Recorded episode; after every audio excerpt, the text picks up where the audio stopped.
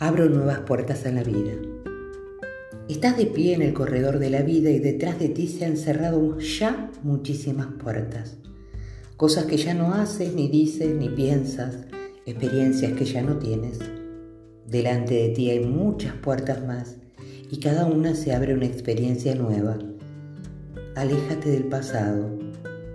A medida que avanzas, mira cómo vas abriendo diversas puertas que dan a experiencias maravillosas que te gustaría tener.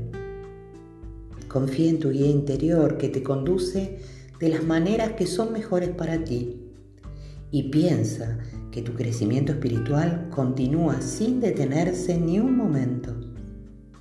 No importa qué puertas abras ni qué puertas cierres, siempre estás a salvo. Eres eterno, seguirás eternamente pasando de una experiencia a otra.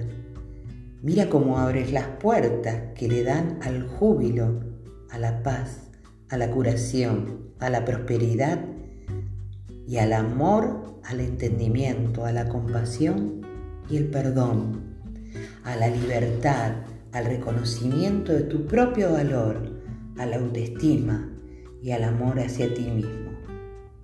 Todo eso está ahí ante ti. ¿Qué puerta quieres abrir primero? Recuerda que estás a salvo. No es más que un cambio. Tienes miedo cuando no confías en que el proceso de la vida te respalde. La próxima vez que te asustes, di, confío en el que proceso de la vida cuida de mí.